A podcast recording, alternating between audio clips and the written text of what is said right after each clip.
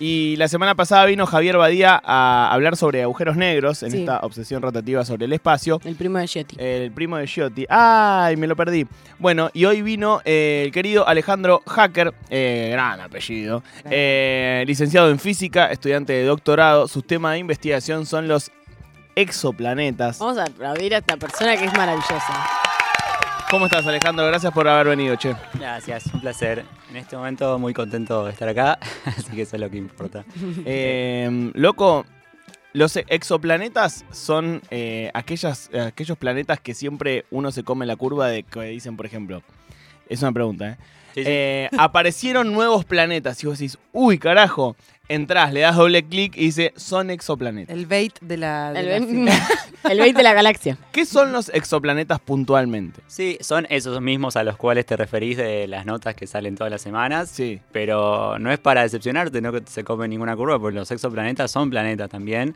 Lo que pasa son exoplanetas, porque son los planetas que están no en este sistema solar, que no orbitan alrededor del, de la misma estrella que orbitamos nosotros.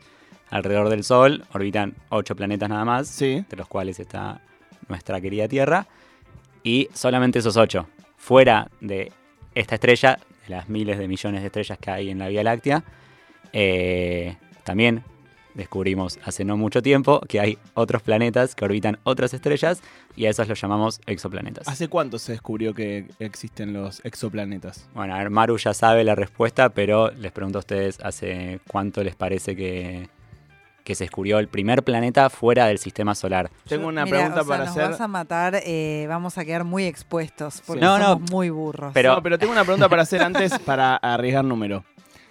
¿Se ven o se estiman? Muy buena pregunta. Increíble. Eh, Porque los demás, los ocho planetas que nos orbitan, se ven de alguna forma. ¿no? exactamente. Todos los planetas que están en nuestro sistema solar los podemos ver a simple vista en un, algún día, que, o sea, alguna noche que se vean ahí. eh, o eh, con telescopios, también los podemos Claro. ver.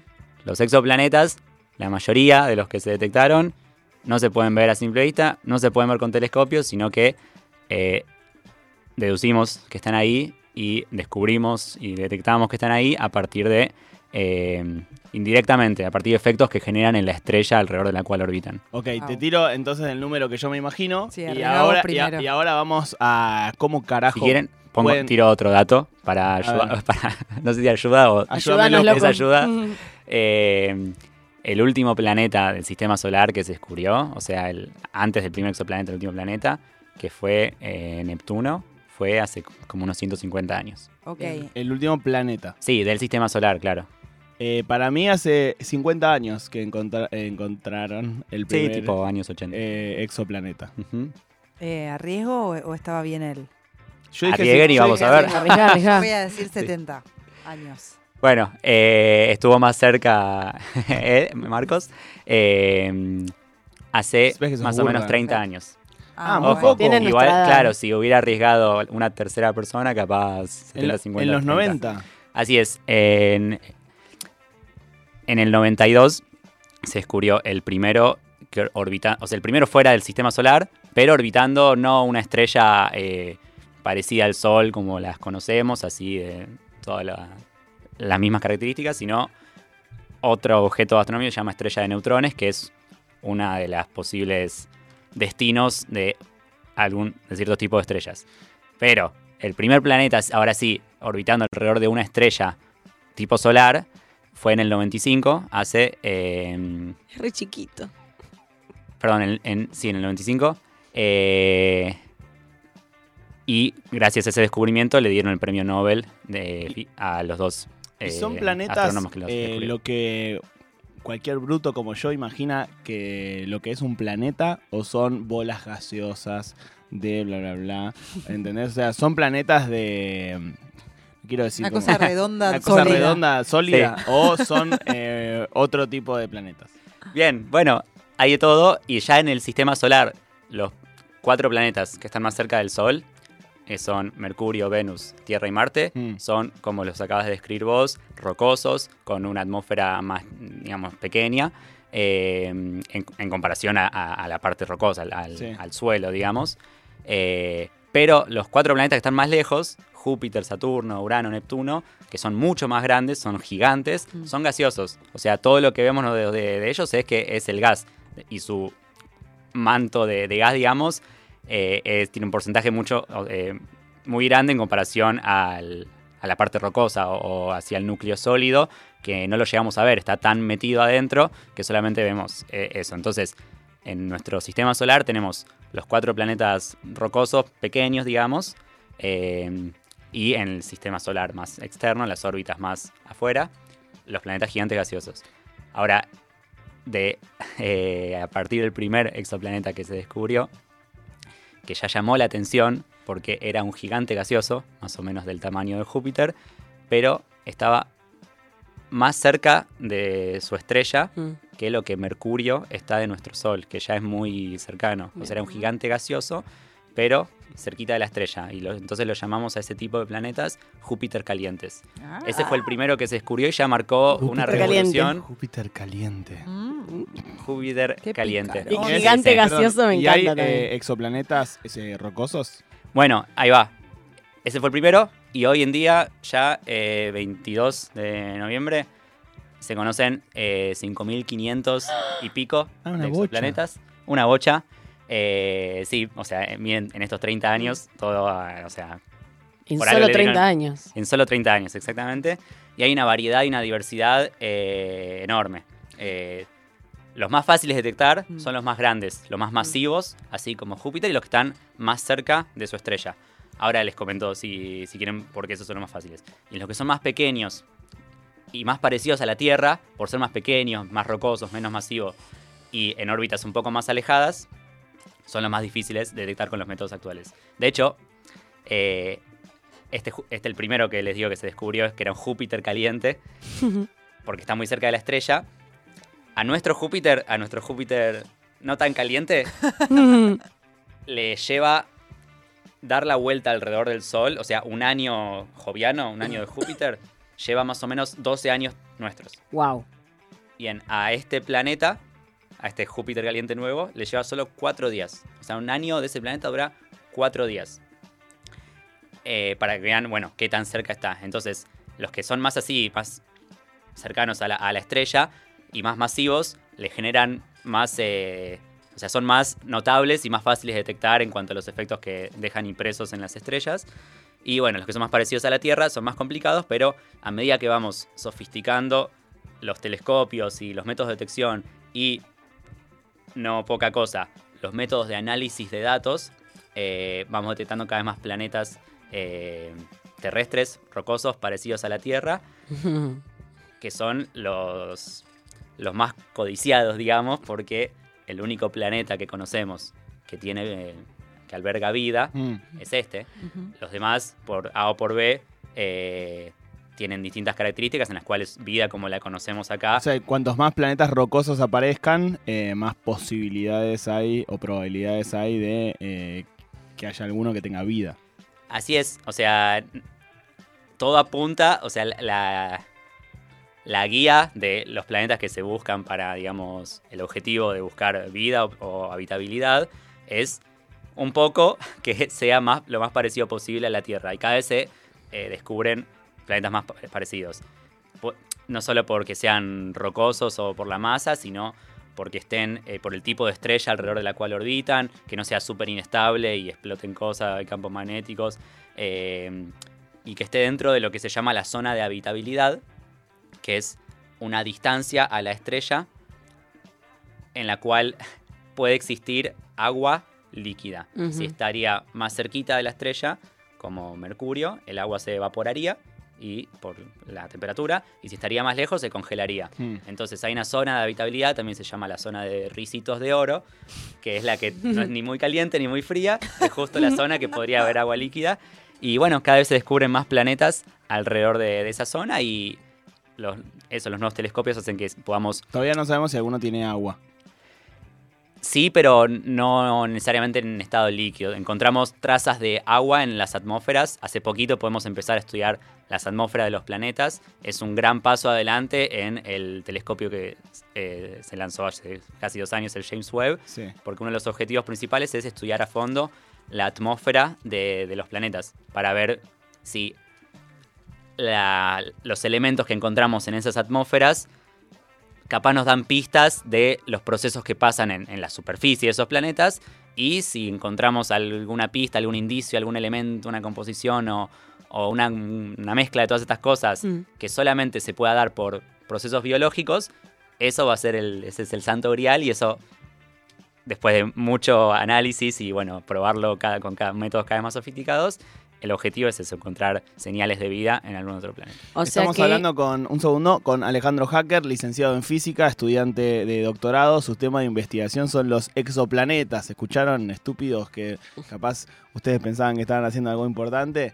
Esta persona eh, se dedica a estudiar exoplanetas, ¿ok? Digo. y ya si- descubrí un par. eh, eh, No, no, no, sé ¿sí? pero No. para mí sí. O sea, la- los telescopios que tenemos actualmente, Sí. Eh, medio que ya, ya están sistematizados los, los métodos de detección. Que ahora le- les comento rápidamente cómo es que se detectan, que es una pregunta que quedó medio abierta porque Sí, claro. no los vemos. Eh, entonces hacen como campañas de observación de distintas estrellas eh, y van observando cómo, bueno, cómo cambia el brillo de las estrellas y las características a lo largo del tiempo. Y medio que automáticamente ya tenemos telescopios que se encargan de, eh, así, con un proceso, digamos, automático, decir, bueno, acá hay un candidato, acá este medio que no. Este tiene posibilidades, este más o menos. Como Y las así. elecciones, digamos. Claro. Eh, Exactamente, sí.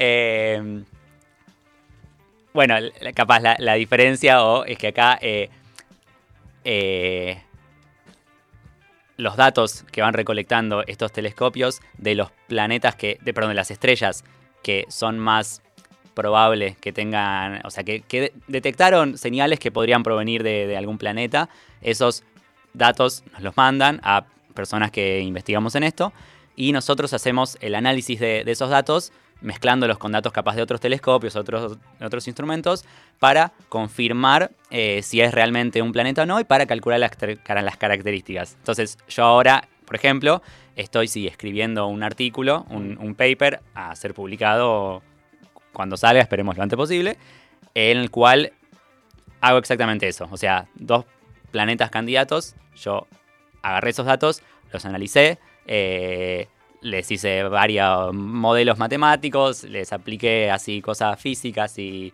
los, contrasté y, em, con datos de otros instrumentos. Y bueno, confirmé que realmente eran dos planetas que hasta ahora no se conocían. Le calculé eh, la masa, el periodo de rotación, cuánto dura un año, eh, el tamaño y un montón de otras características.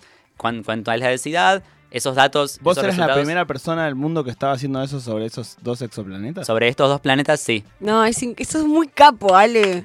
Muy Escúchame, capo. ¿les pudiste elegir nombre? Buena pregunta, típica. A nuestro juego nos llamaron. Dios. Eh, la respuesta es extremadamente decepcionante.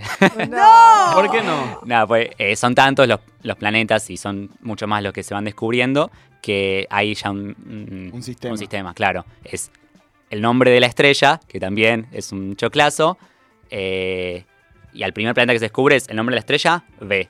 El Claro. segundo, C. Escuchá. Cero, D. Y así. Eh, pero está registrado que, que vos sos el ñato que los registró por primera vez o no? Bueno, una vez que sal- se publique el paper y quede todo confirmado y, las- y relacionado, sí, o sea, cada vez que alguien quiera hablar de, de esos planetas, el- la primera referencia va a ser eh, Acker et al. Ah, al- es al- hacker, yo te estaba Hacker. diciendo como Mm. hacker. Eh, escúchame, eh, ¿hay un momento de tu laburo eh, en donde es ver el, el cielo a través de un telescopio, imagino todo, pero digo, o es todo eh, datos y cálculos y, y matemáticas? R, opción número dos. Nada, sí, Mm. cuando eh, me, eh, me hago y necesito un poco de aire, salgo a tomar un poco de aire y mi eh, aire fresco y miro un poco el cielo. y Pero las digo, nubes. en ningún momento de la, No, no. de la, de la práctica del laburo es, es ver un telescopio. digamos. Exactamente, no, no. está todo, o sea, es un sistema en el cual eh, trabajan muchísima, muchísima gente. Los datos de los telescopios que a partir de los cuales yo trabajo y son mi insumo han sido recolectados por o telescopios espaciales Mm. o telescopios en otros países, en Chile eh, más que nada. eh, que bueno, es todo otro equipo, otra cuestión. Esos datos mismos, incluso pasan a otro equipo, capaz en Europa o en otro lado, que sea preprocesados, y después me llegan a mí. Es todo un laburo en, en equipos eh, inimaginable. O sea, es. Y- lo- sí. no, que te quería preguntar cómo era el, el método para detectar un exoplaneta. Bueno, gracias Maru, buena pregunta. Hay, hay muchos métodos para detectar planetas. Recuerden que eh, no los podemos ver directamente. ¿Y por qué? Porque están muy, pero muy, pero muy lejos las estrellas. Eh, las cosas que están en nuestro sistema solar las podemos ver, podemos ver con telescopios, bueno, la luna y el sol obviamente, y, pero los planetas que están acá también. Y con telescopios cada vez mejores podemos ver la superficie de Marte, podemos ver las cosas que tienen la superficie, podemos estudiar eh, las nubes de Júpiter. Los exoplanetas no solo no los podemos ver, sino que las estrellas están tan, pero tan, pero tan lejos que incluso con los mejores telescopios van a seguir siendo un puntito las estrellas. Y ahora si quieren, eh, para una analogía, entender qué tan lejos están, para que no me crean, sino que solo ver, ver la analogía, eh, nuestro nosotros estamos en la Tierra, que está orbitando alrededor del Sol, Sí. en nuestro sistema solar, que tiene ocho planetas. El último planeta es Neptuno y después hay un cinturón de asteroides donde está Plutón, que no es un planeta. Eh, Eh, Es pero- un planeta enano. Acá Eh, es estaba medio- defendiendo a Plutón la gente, no es medio eh, ningun- ninguneo. ¿Planeta enano? bueno, es una cuestión de definiciones. No se habla de los cuerpos de los otros planetas. Aparte se dice talla pequeña. Y bueno, los principales Talla baja. defensores de que Plutón es un planeta son los estadounidenses, que, quienes fueron los que.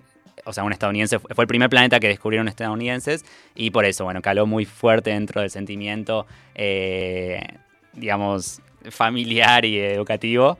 El, el mejor amigo de Mickey Mouse, que no habla, Sí. lo llamaron como Plutón. en inglés. Eh, pero bueno, de- o sea, no cumplía los requisitos porque en realidad en su misma órbita hay... Si, decimos que Plutón es un planeta, tendríamos que llamar planetas a otros cuatro o cinco cuerpos también que se detectaron, que son incluso más grandes y más masivos que... ¿Cuál es tu planeta favorito? Buena pregunta. Eh, ¿De sistema solar o exoplaneta? Eh, yo no te voy a decir a vos. Yo no te voy a poner las Elegí condiciones Ah, a bueno, vos. ya me encariñé con los dos que estoy hace un año Ah, analizando. ¿Cómo se llaman? Se llaman eh, TOI, TOI ¿Toy? Ay, me Toy. encanta. 3071 Oh. B y TOI 2374 ¿Tenés B. tatuajes vos? No tengo tatuaje. Tenés que hacerte un tatuaje. Toy. Sí, así, sí. Escucha, Toy. ¿son, ¿son rocosos? Son, eh, no, son eh, gaseosos, o sea, son, eh, los caracterizamos como subsaturnos porque, eh, Son Tienen- grandes. porque son grandes y tienen más o menos la masa de Saturno. No, no sabemos si tiene anillo o no, pero bueno, son más o menos de, de esa masa. Pónganle bochini y listo, dice. Pero son muy, muy heavy metal, muy metálicos. Tienen muchas componentes de metal, más que otros planetas de las mismas características. O sea, son especialmente eh, metálicos. Wow. Así que esa es la... la- Pónganle Néstor, así se embroncan más fachos. Sí, en honor a Iorio le podemos Eh, poner sí, Ricardo alguno. Ricardo Me Iorio. gusta mucho Yo- llamar Ricardo. sí, se Ricardo llama- y Iorio. Ricardo y Iorio. che, Alejandro, muchas gracias por eh, venir a conversar con nosotros. Es fascinante este tema. Eh, sobre todo para, no sé, para mí que no sé nada. No, a mí me Entonces, da ganas de volver puedo a llegar a preguntarte desde lo más básico como qué es un planeta hasta, no sé, eh, todo esto que, que sabes es una data increíble. Estamos eh, frente a una persona que descubrió dos planetas. Yo sé que vos me vas a decir, bueno, no es tan así, no, no, no. pero para mí, a mí lo que me sirve decir, mi relato, mi narrativa es que hoy estuve con un tipo que descubrió dos planetas, ¿ok? Absolutamente los descubrí. Ricardo. y Y Iorio. Eh, te vamos a hacer el kinichín antes de irte. Yo sé que para una persona eh, que le dedica su vida a la ciencia, eh, no es tan eh, certero esto, pero te sorprenderás. El kinichín es un sistema que tenemos aquí que mezcla el I Ching y la quiniela. Muy bien. Son 81 números. Vos elegís el que más te guste y esto te devuelve una frase, una personalidad destacada del arte, de la cultura, del deporte, etc. Del 1 al 81. Ok. eh, mm, y vamos con 30. El 30.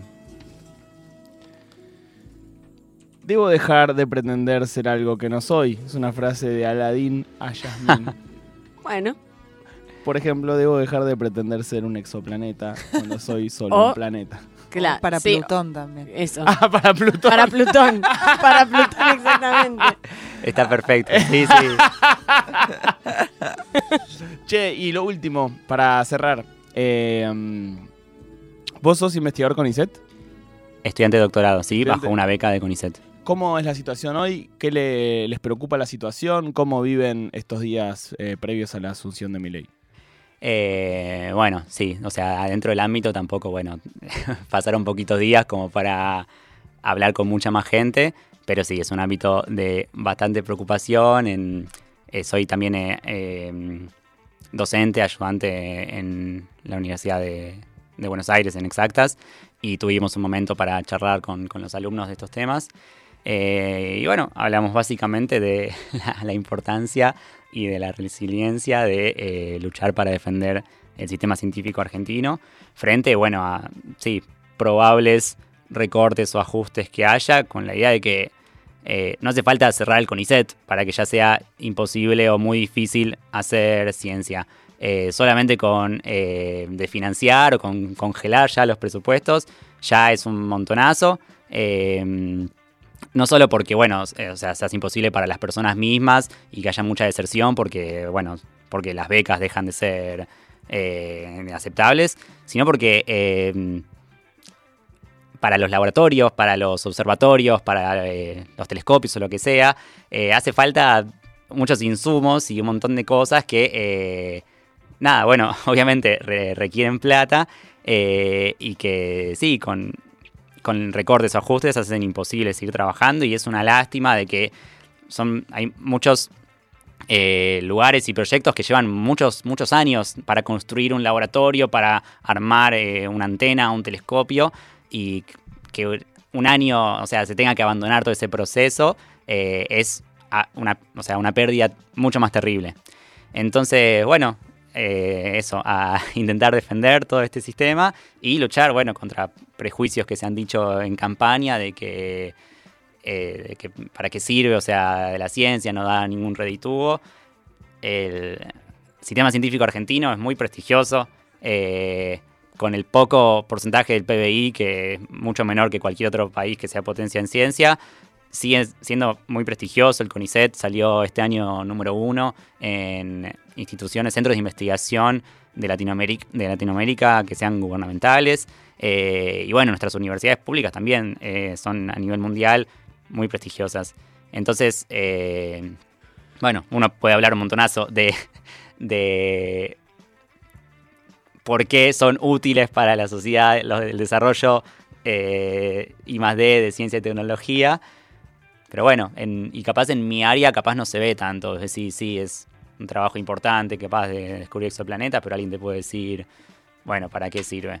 Y muchas veces se pregunta, bueno, en astronomía, ¿para qué eh, a una persona que tiene que pagar los impuestos, que tiene que, comer?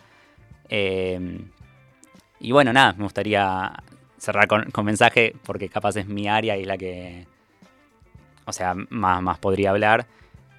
Cuando a uno le preguntan eh, eso, ¿para qué sirve la astronomía? Digamos, para una persona que paga los impuestos, lo primero que uno puede hablar es eh, de exploración espacial, todos los avances tecnológicos que llevaron a partir eh, de la exploración espacial, que tienen que ver con todas las revoluciones en sistemas de comunicaciones, en computadoras, en óptica, en cámaras digitales y en un montonazo de cosas y muchísimos más.